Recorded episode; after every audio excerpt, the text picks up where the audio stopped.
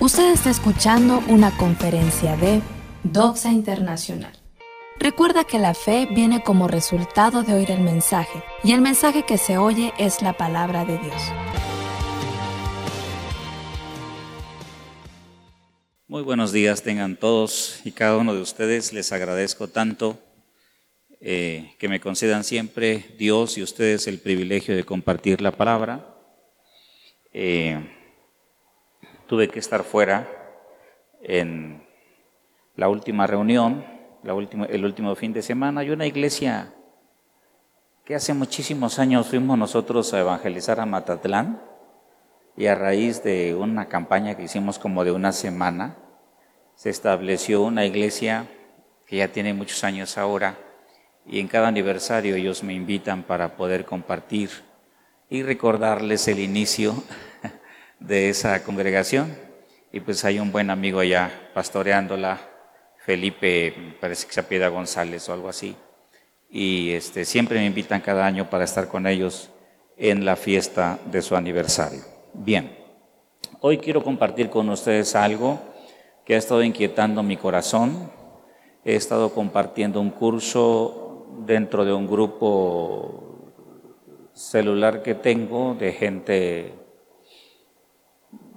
de liderazgo de alto impacto dentro del Estado.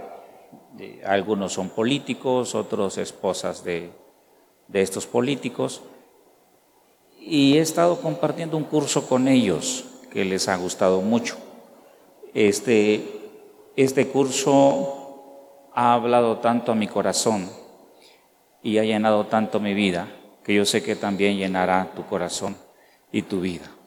Estamos hablando de la misión del Señor Jesucristo a este mundo. porque Él vino? La respuesta natural que nosotros damos siempre que Él vino a buscar y a salvar lo que se había perdido, nos vino a buscar a nosotros. En la primera conferencia, hace algunas semanas que platiqué con ustedes, eh, yo hablé que la primera parte de la misión de Jesús era revelar al mundo que hay un Dios único, creador de los cielos y de la tierra, formador de todo lo que existe, de todo lo que es, todo lo que será. Fuera de Él no hay nada en ningún universo que pueda existir. Él lo llena todo, Él es todopoderoso, Él es Señor, Él es Rey de Reyes, Él es dueño de la tierra, dueño del universo, dueño de los universos que puedan existir y que nosotros no conozcamos. Él es el Dios todopoderoso. Pero lo más importante de este Dios eterno y poderoso es que Él es nuestro Padre. Jesús vino a revelarnos a Dios como nuestro papá. Y una vez que nosotros hemos sido engendrados por el Espíritu Santo, nosotros no podemos separarnos de Él. Nosotros no lo decidimos porque Él nos ha elegido y nos ha llamado hijos de Dios. Podemos seguir el camino de Dios de manera voluntaria o podemos apartarnos de Él y dejar que Él nos discipline y aprendemos nosotros a amar a Dios una vez que hemos sido elegidos y engendrados por Dios de dos maneras. Una manera es por la manera de obedecer a Dios y la otra manera es por medio del sufrimiento. Aquí el libro de Hebreos consagra como aún al propio Jesús, Hijo de Dios, dice la Biblia, por lo que padeció, aprendió la obediencia.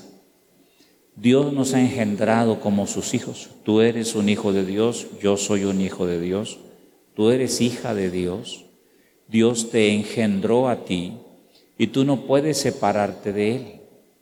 Es imposible que nosotros nos separemos de Él, porque Él es quien nos eligió a nosotros. Por eso Juan capítulo 15, Jesucristo dijo, separados de mí, nada podéis hacer. El pámpano es el que lleva fruto y yo los elegí a ustedes. Ustedes no me eligieron a mí. Yo los escogí a ustedes para que ustedes lleven mucho fruto. Somos hijos de Dios y una vez hijos de Dios, somos hijos de Dios para siempre, por toda la eternidad.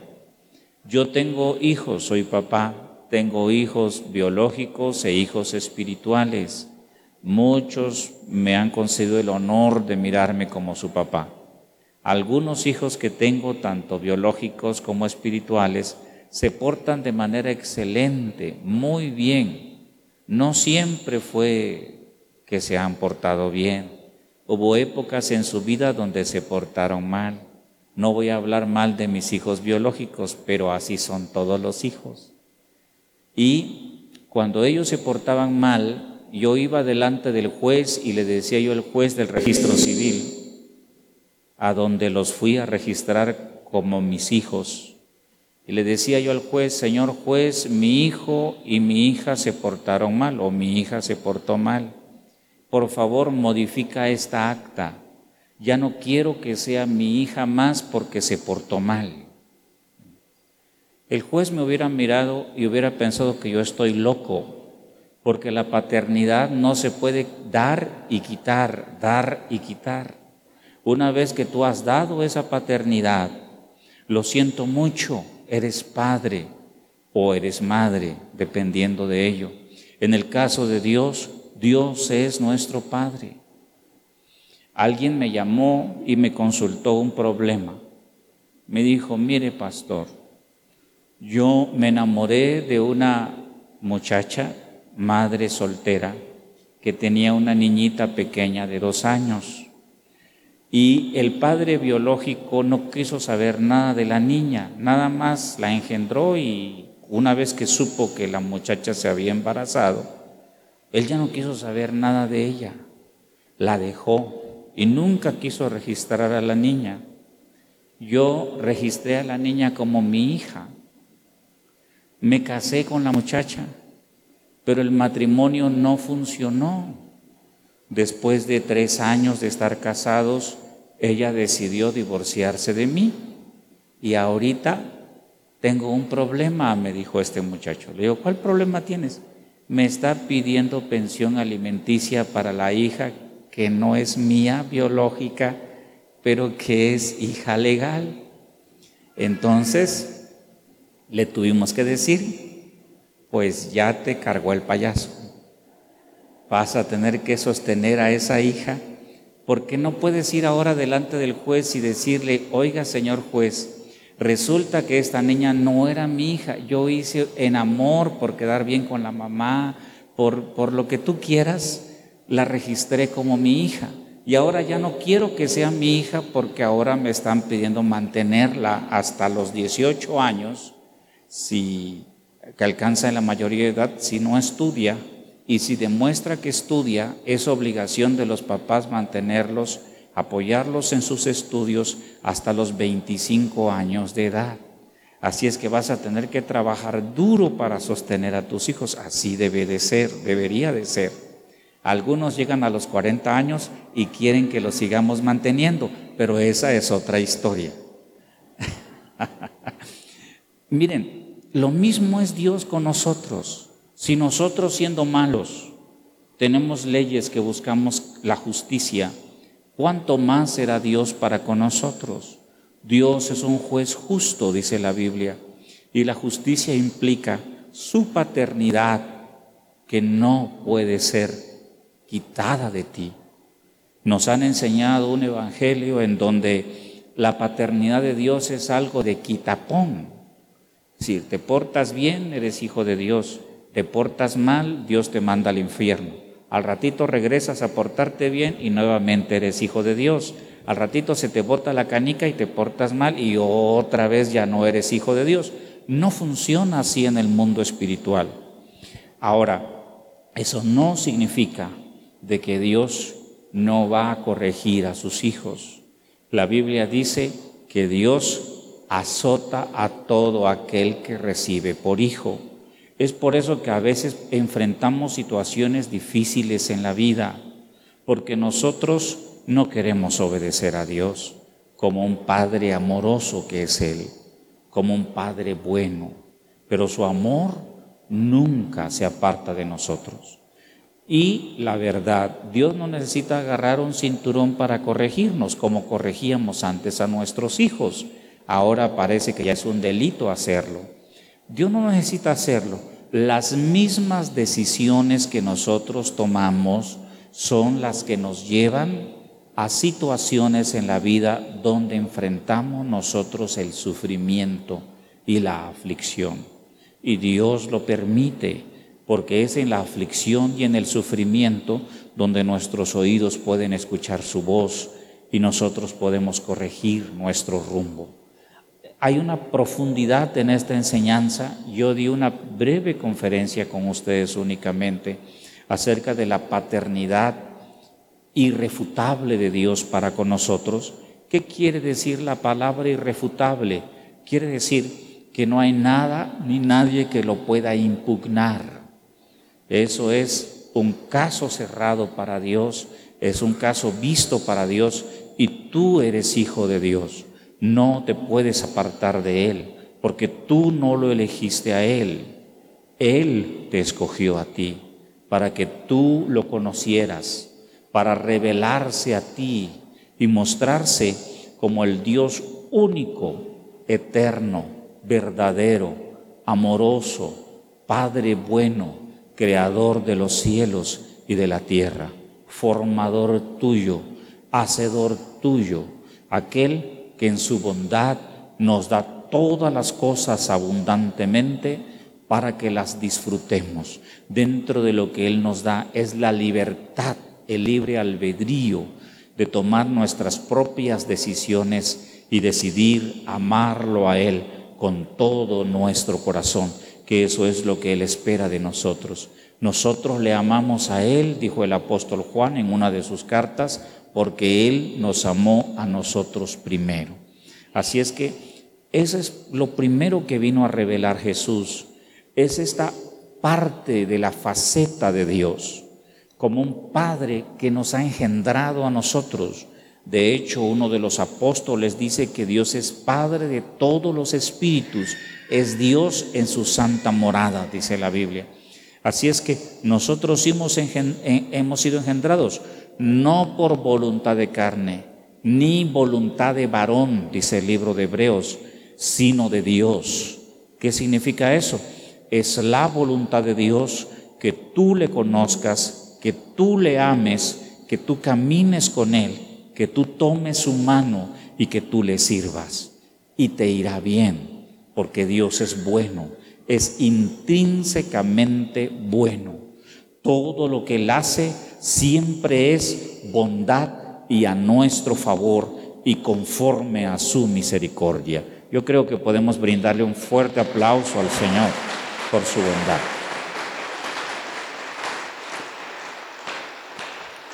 La segunda misión de Jesús, trataré de ser breve en esto porque cuando teníamos la escuela de apostolado o escuela de profetas, escuela de ministerios y todo lo demás, teníamos más tiempo para enseñar esto. Pero Jesús vino también como un hombre 100% humano. Aunque Él fue engendrado por el Espíritu Santo en el vientre de María, Él tomó 100% forma humana. Él, él, él es hombre como cualquiera de nosotros, pertenece al género humano. Él estuvo lleno de las emociones como cualquier persona.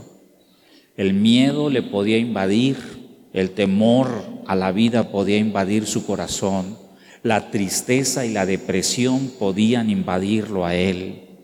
Él llegó con solamente una herramienta para poder cumplir la misión que Dios le había designado. Esa herramienta era la fe. La fe y las escrituras, en las escrituras, en lo que la Biblia dice o enseña. Es por eso que la palabra de Dios es tan relevante para nosotros. Los cristianos que se mantienen durante años en el camino de Dios son aquellos que leen regularmente la Biblia y no solamente la leen, la meditan, meditan en ella. Porque aunque nosotros andemos mal en algunas decisiones que nosotros tomemos, nos portemos mal, pequemos en contra de Dios, siempre la voz de Dios nos va a hablar a través de la Biblia o de las Escrituras. Hay algunas personas que se acercan conmigo y dicen, pastor, ore por mí porque tengo que tomar algunas decisiones y no sé cuál es la voluntad de Dios. Algunas personas creen en el ministerio profético, yo mismo creo en el ministerio profético, yo mismo cuando empiezo a ejercer el ministerio bien, inmediatamente me rodeo de profetas, los distingo rápido, los puedo llamar los que tienen un ministerio profético, no un manto, no únicamente fluyen bajo el don cuando hay una atmósfera espiritual cargada, profética, sino profetas aquellos que tienen una penetración al mundo espiritual, tienen visiones, tienen una vida difícil, es la vida de los profetas, yo no. Gracias a Dios que no me hizo un profeta, pero los profetas tienen vidas muy duras porque es un trato especial de Dios hacia ellos. Mira a Isaías con su familia, mira a Jeremías con su vida en el área política, mira a Juan el Bautista Juan el Bautista no era una persona normal. Ahorita, si lo pusiéramos, si sentáramos a Juan el Bautista delante de un psicólogo, le encontraría un montón de broncas emocionales. Él no podía convivir con la gente, no podía estar donde había la gente. A él le gustaba estar solo. Él prefería vivir en una cueva, vestirse de pelo de camello, imagínate. No quería tener ningún contacto con la sociedad. Esos son los profetas que yo conozco sufren mucho, tienen problemas emocionales muy fuertes. Y no sé, pero Dios es así, para que se cumpla aquello que está escrito, que lo vil, lo menospreciado, lo que no es, ha escogido Dios para avergonzar a los que se dicen ser algo, dice la Biblia. Así es que eh, a veces hay personas que dicen, es que yo quiero que el profeta me diga qué es la, la voluntad de Dios para mi vida. Pero la voluntad de Dios para tu vida está contenida en las escrituras. Es ahí donde Dios te va a hablar. Es ahí donde Dios va a nutrir tu espíritu. Es ahí donde tú te vas a volver un cristianismo fuerte. No solamente a leerla y conocerla, sino también al meditar en ella. Porque ella la toma el Espíritu Santo y nos empieza a enseñar a nosotros. Y eso exactamente fue lo que pasó con Jesús. Él empezó a leer las escrituras como parte de la cultura judía y el Espíritu Santo le empezó a hablar fuertemente. Dice la Biblia que Él se despojó de todo, de toda la gloria, de todo conocimiento, de todo en lo absoluto, para ser 100% humano. Y una vez que el Espíritu de Dios eh, entendió que Él estaba preparado, le fue revelado que Él era el Mesías, el Hijo de Dios, el Salvador del mundo, la segunda persona de la Divina Trinidad. Él fue 100% humano y fue como humano que ejerció la vida de milagros que nosotros vemos en el Señor Jesús.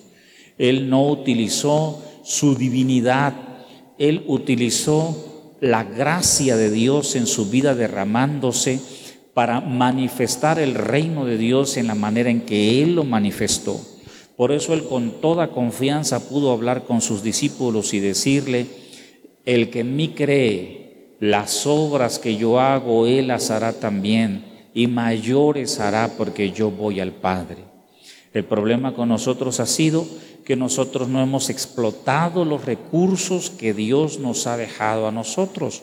Algunos los explotamos cuando estamos en crisis en la vida, cuando tenemos alguna enfermedad dura, difícil, entonces nos humillamos y empezamos a confiar y a creer en Dios, empezamos a orar, a clamar a Dios y vemos a Dios intervenir en nuestra vida. Dios es un Dios que no tiene hijos preferidos. Sus leyes y sus principios operan de la misma manera para todos. Así es que Jesús fue 100% humano y 100% divino, nosotros decimos. La, enseñanza, la columna vertebral de la enseñanza de teología o de la Biblia o del cristianismo, la enseñanza, la columna vertebral desde Génesis hasta Apocalipsis de la Biblia es precisamente revelar a Cristo Jesús como el Salvador del mundo, como nuestro Mesías, como nuestro Señor, como nuestro Rey, como la imagen visible del Dios invisible el primogénito o el principal, quiere decir, protón, dice en hebreo, en griego, no significa que es el primero engendrado. No, no, no, no. Algunos se equivocan entendiéndolo así. No, no, no. Significa que Él es el principal, el primero, el príncipe, el rey entre todos los hijos de Dios. Él es el principado pero es nuestro hermano, nuestro hermano mayor. ¿Por qué? Porque se hizo 100% humano y 100% divino. Es por eso que el libro de Hebreos dice tantas cosas. Vamos a ver el libro de Hebreos capítulo 2, versículo 17. Solamente para, para que podamos, cuando nosotros empezamos a entender esto, empezamos nosotros a comprender el libro de Hebreos. El libro de Hebreos es un libro cerrado para mucha gente, como el libro de Levítico igual. No lo entendemos porque no hemos entendido la misión de Jesús. Cuando nosotros entendemos la misión de Jesús, muchas porciones de la Biblia se hacen, brillan con una claridad de la luz del día.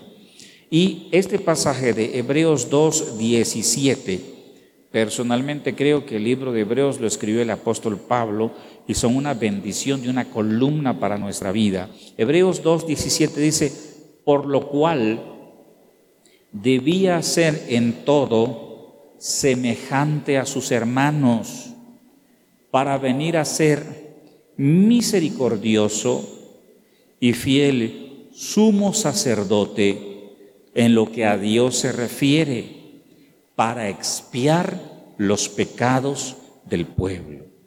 En nuestro español actual ni tan siquiera conocemos la palabra expiar. Te lo traduzco, es muy sencillo.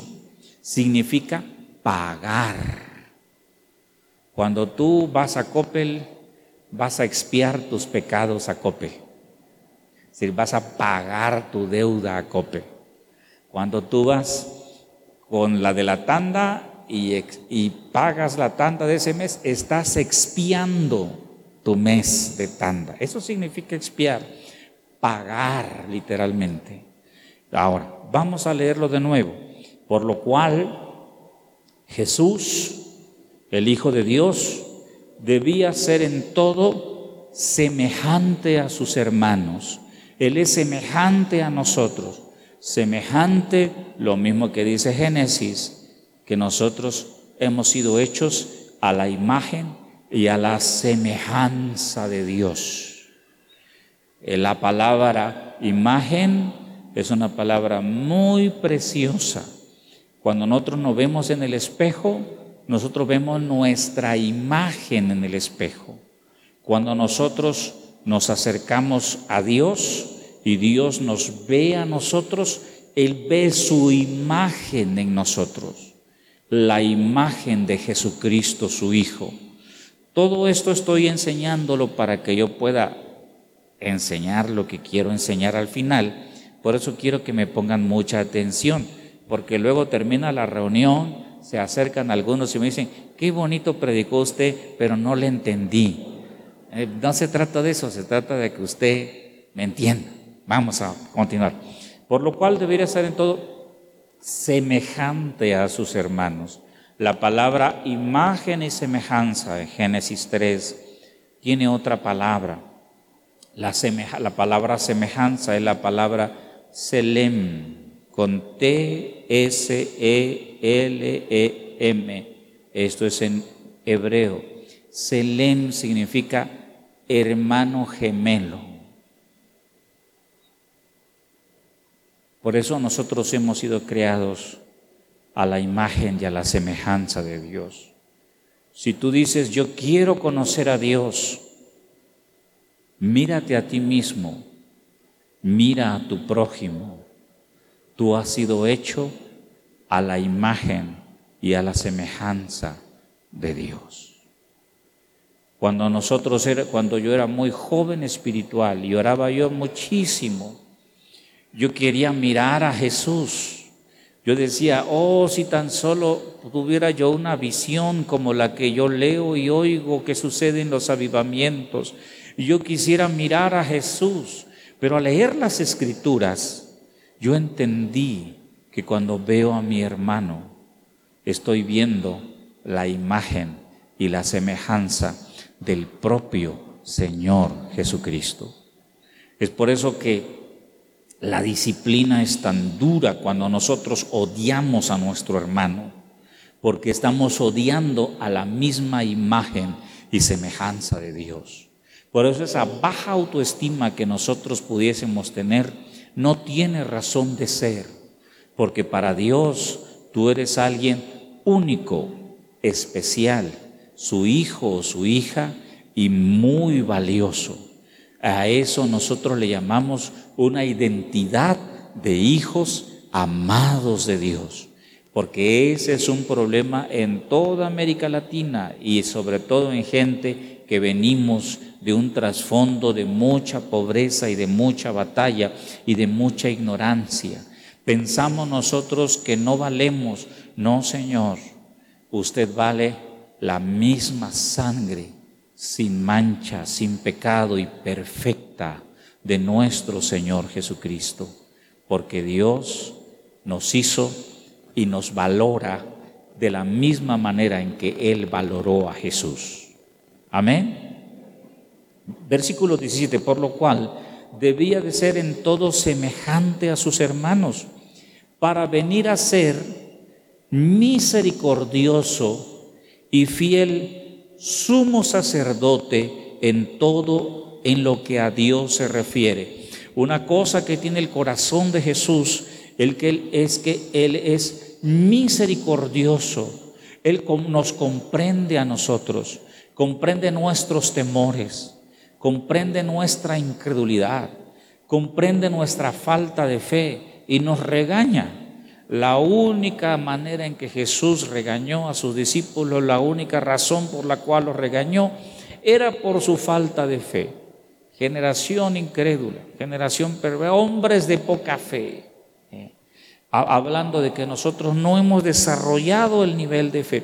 Pero la Biblia dice que Él es misericordioso y fue un fiel sumo sacerdote en lo que a Dios se refiere para pagar los pecados del pueblo, para expiar o pagar tus pecados. Tus pecados han sido pagados en la cruz del Calvario si tú crees que Jesucristo es el Hijo de Dios y te unes al cuerpo de Jesús que es su iglesia. Porque algunos piensan que pueden tener fe y estar separados, pero el cuerpo de Jesús en este siglo, en este mundo y hasta que Él venga, está conformado ahora por su iglesia.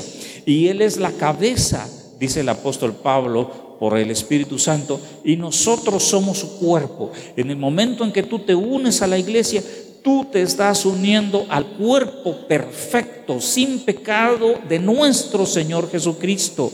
Y tú puedes ser parte ahora del mismo Jesús eres incrustado, eres metido dentro del cuerpo presente, vigente, vigoroso de nuestro Señor Jesucristo. La iglesia es su cuerpo hoy.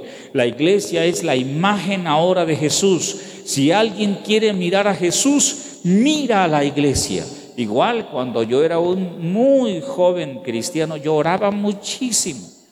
Pasaba noches enteras orando Tenía yo una pasión y un hambre del Señor. Yo le decía, Señor, muéstrame tu rostro. Yo quiero mirarte a ti. Quería yo ver cosas extraordinarias. Quería yo ver a un ángel. Quería yo ver en el mundo espiritual. Yo decía, Señor, por favor, quiero mirarte. Hasta que en la Biblia Dios me habló y me dijo, ¿quieres mirarme? Sí, mira a la iglesia. ¿Quieres amarme? Sí, ama a la iglesia. ¿Quieres servirme? Sí, sirve a la iglesia. ¿Quieres honrarme? Sí, honra a la iglesia, porque la iglesia es el cuerpo de nuestro Señor Jesucristo. Y el apóstol Pablo lo describe muy fuerte en 1 Corintios, hablando de cómo Dios pone en, en la iglesia, en el cuerpo de Jesús, a veces es el hígado, a veces son las manos, a veces son los pies, a veces es la boca, a veces es eh, eh, eh, los dedos, etcétera. Cada uno de nosotros tiene una función dentro del cuerpo de Jesús. Es por eso que el Señor honra a aquellos que aman su iglesia y sirven su iglesia. Y es una gran bendición servirles. Es un gran honor para mí hacerlo. Por eso cuando yo digo, es un honor para mí servirles a ustedes a través del alimento espiritual que es la palabra de Dios, porque yo sé que al servirles a ustedes estoy sirviendo a Jesús, que al amarles a ustedes estoy amando a Jesús. Por eso yo no me espanto con nada que ustedes me digan, ay, es que el pastor que no sepa que yo soy un borracho, pues todo el mundo ya lo sabe, yo también lo sé, no te preocupes, no pasa nada. Eh, lo único que te va a pasar es que te vas a morir de cirrosis y vas a tener problemas de salud.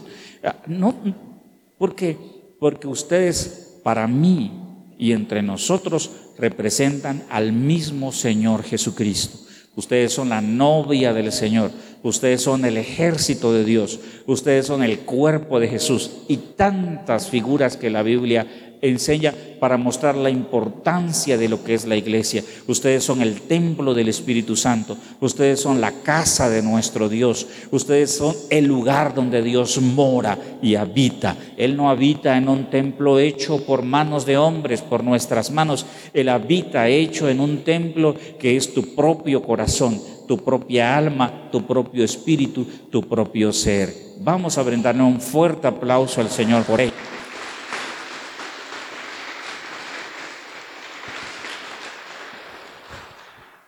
Para pagar los pecados del pueblo. Versículo 18. Pues en cuanto él mismo padeció, siendo tentado. Jesús fue tentado, sí. Jesús también tenía esas cosas que yo siento dentro de mi cuerpo y de mi corazón, sí. Jesús también tuvo miedo, sí. Jesús también fue débil, sí, él fue débil físicamente se cansaba. Hay varios pasajes donde hay una tormenta y él está bien dormido por el cansancio de estar ministrando como sumo sacerdote, siendo el enlace entre Dios y las necesidades de la nación, las necesidades del pueblo. Dice, pues en cuanto él mismo padeció, siendo tentado, padeció, sí lo padeció por eso cuando llegaron para humillarlo y arrestarlo en el huerto de Getsemaní en su última noche, libre, y Pedro lo quiso defender con una espada, le dijo, guarda esa espada, Pedro, que no sabes que puedo orar a mi Padre y mi Padre enviaría doce legiones de ángeles. Cada legión romana constituía entre seis a diez mil soldados. 12 legiones de ángeles, estamos hablando probablemente unos cien mil ángeles de guerra listos para intervenir ante la sola orden de su Señor y de su Rey, que era el Señor Jesús. Sin embargo, Él padeció siendo tentado a defenderse ¿Cuántas veces nosotros somos tentados a defendernos cuando somos agraviados, somos insultados, somos vituperados? Quisiéramos defendernos, pero tenemos que escuchar qué es lo que Dios nos habla, qué es lo que Dios quiere para nosotros en ese momento. ¿Qué, qué, es lo que él, ¿Cuáles son sus indicaciones para esa circunstancia específica o especial? En este caso, cuál era la voluntad de Dios. Por eso él oraba en el huerto de Getsemaní y decía, Padre Santo, que si es posible que pase de mí esta copa, que así sea. Pero si no se puede, no importa, estoy dispuesto a beberla. Hágase tu voluntad y no la mía. La voluntad del Padre en ese momento no era pedir la intervención de doce legiones de ángeles, un solo ángel, un solo ángel mataba a miles cada vez que ha aparecido. cuando Dios juzgó a David por su pecado, le dio a escoger a David, le dijo, ¿qué quieres? Porque vas a ser disciplinado.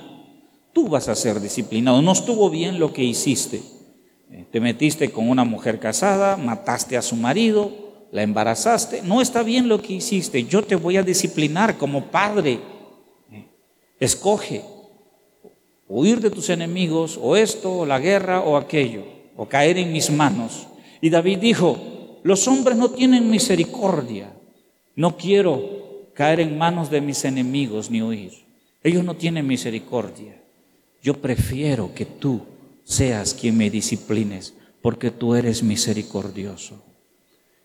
Un solo ángel, un ángel fue enviado y mató en unas cuantas horas a 85 mil varones en toda la nación como disciplina para David. Por eso David lloraba, clamaba y decía, Dios, yo fui quien pequé, no fueron ellos, ya no juzgues más al pueblo. Y fue ahí donde compró el lugar donde el templo ahora está edificado, ocupado parcial momentáneamente por una mezquita árabe, pero es el templo a donde el lugar donde Dios escogió para ser adorado y ser conocido por el mundo entero. Por eso dice, pues en cuanto él mismo padeció siendo tentado, es poderoso para socorrer a los que son tentados. Nuestro sumo sacerdote, el intercesor nuestro, es poderoso para socorrernos a nosotros cuando estamos siendo tentados, cuando estamos nosotros siendo angustiados por los problemas y, las dificultades, Él es todopoderoso para ayudarnos, sostenernos, comprendernos, tener piedad de nosotros, tener misericordia de nosotros y ser nuestro gran sumo sacerdote. Hebreos capítulo 4, versículo 14. Solamente estoy sentando las bases, no me va a dar tiempo hoy de abordar el tema que quiero abordar, porque quiero abordar lo que es la intercesión y manifestar el reino. Ese es mi objetivo principal. La relación que hay entre la oración y la manifestación visible del reino de Dios. No me dará tiempo el día de hoy, pero vamos a disfrutar este, este momento. Versículo 14, capítulo 4, versículo 14. Las escrituras dicen, por tanto, teniendo un gran sumo sacerdote que traspasó los cielos, a Jesús, el Hijo de Dios, retengamos nuestra profesión. Cuando habla nuestra profesión, habla nuestra decisión de dedicarnos al servicio de Dios. Nuestra decisión de amar a Dios sin importar las circunstancias externas. Nuestra decisión de ser fieles al Señor Jesús sin importar nuestra debilidad, nuestros sentimientos o nuestras emociones.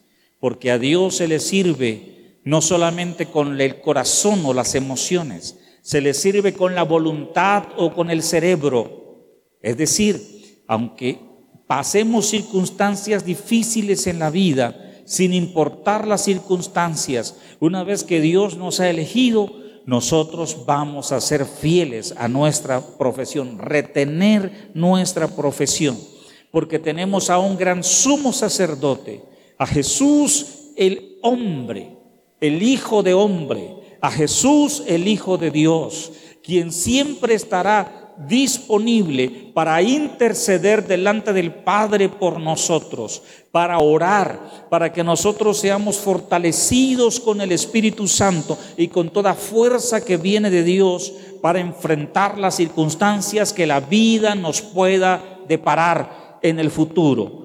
Porque versículo 15 dice, no tenemos un sumo sacerdote que no pueda compadecerse de nuestras debilidades.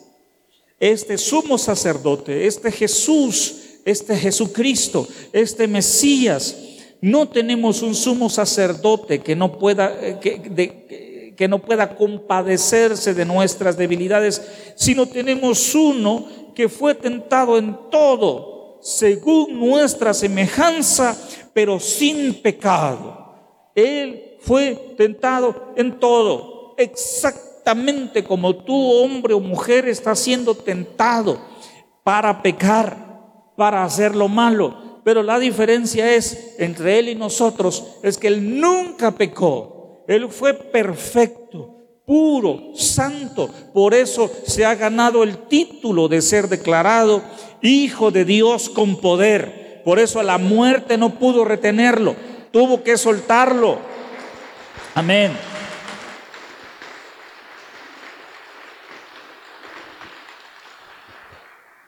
La muerte lo tuvo que soltar, porque la Biblia dice que la paga del pecado es la muerte. Pero ¿qué pasa si un hombre no peca? Entonces la muerte pierde el derecho legal sobre de esa persona y la vida le pertenece a esa persona, porque está obedeciendo completamente lo que dice la Biblia que la paga del pecado es la muerte, pero si no pecas no puedes morir. Por eso Jesús no pudo la muerte retenerlo. Al tercer día Él resucitó de entre los muertos, transformándose en nuestro gran sumo sacerdote, en aquel que se sienta a la diestra del Padre y e intercede por nosotros y nos ayuda en nuestras debilidades y está dispuesto a trastornar el mundo para sostenernos y ayudarnos si nosotros podemos ejercer fe y confiar en Él. Porque no hay nada imposible para este Mesías, Hijo de Dios, Hijo de hombre, Rey de reyes, Señor de señores, sumo sacerdote nuestro, que nos vino a socorrer a nosotros. El libro de Hebreos dice claramente, en estos pasajes te recomendaría leerlos mucho, dice, no socorrió a los ángeles, no socorrió a los ángeles que se rebelaron.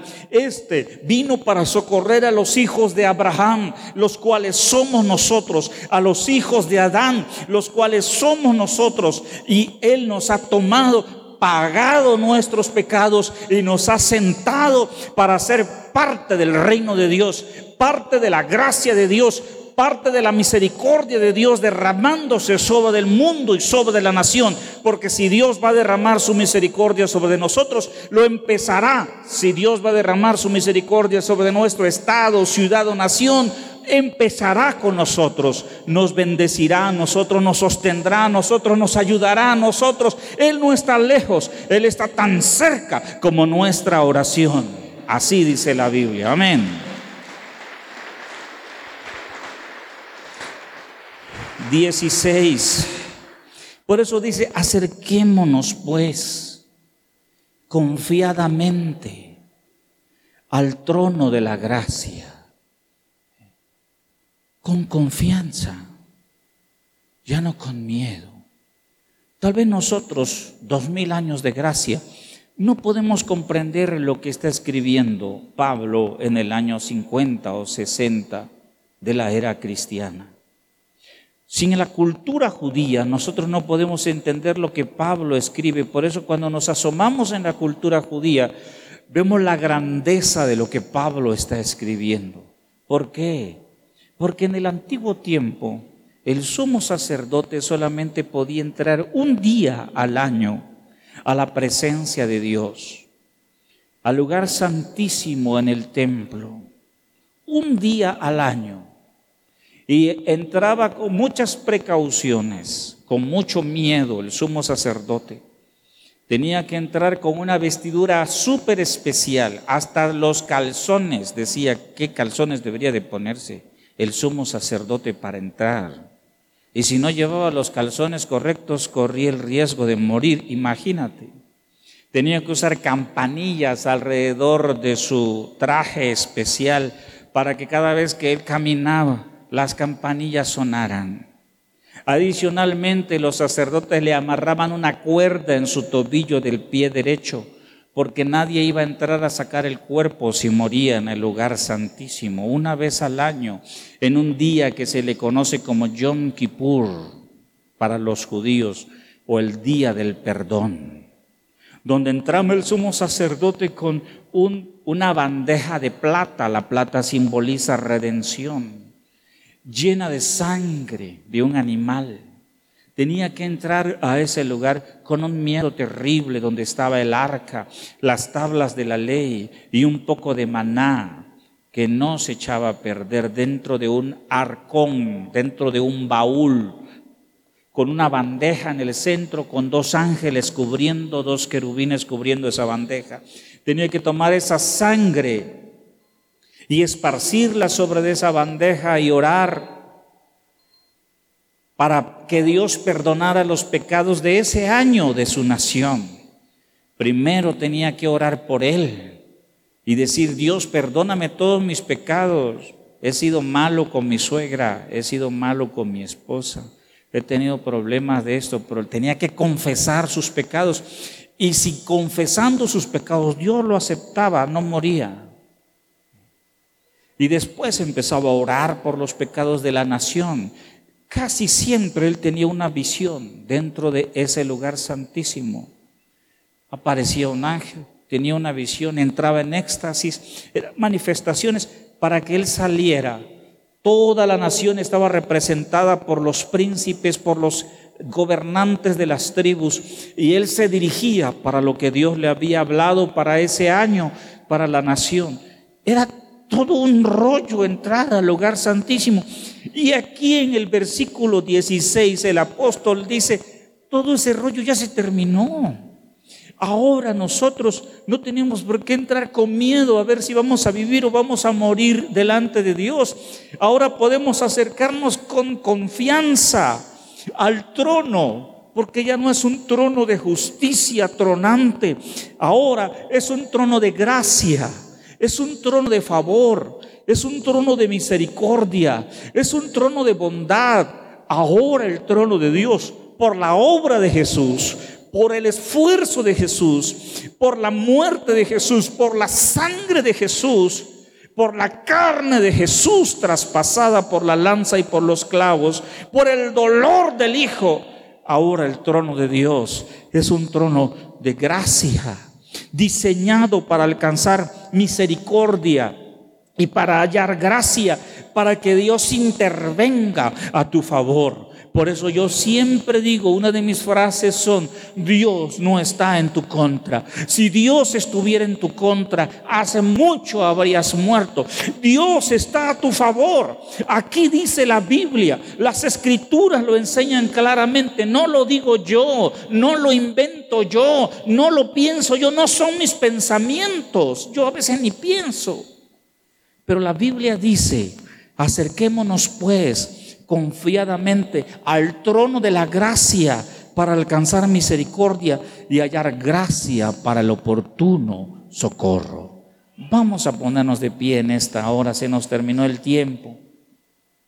Agradecemos a Dios por el honor que nos da de su palabra. Vamos a cerrar nuestros ojitos un momento. ¿Y qué te parece si le agradecemos a Dios por darnos a Jesús, por darnos a este Hijo de hombre, Hijo de David, Hijo de Dios.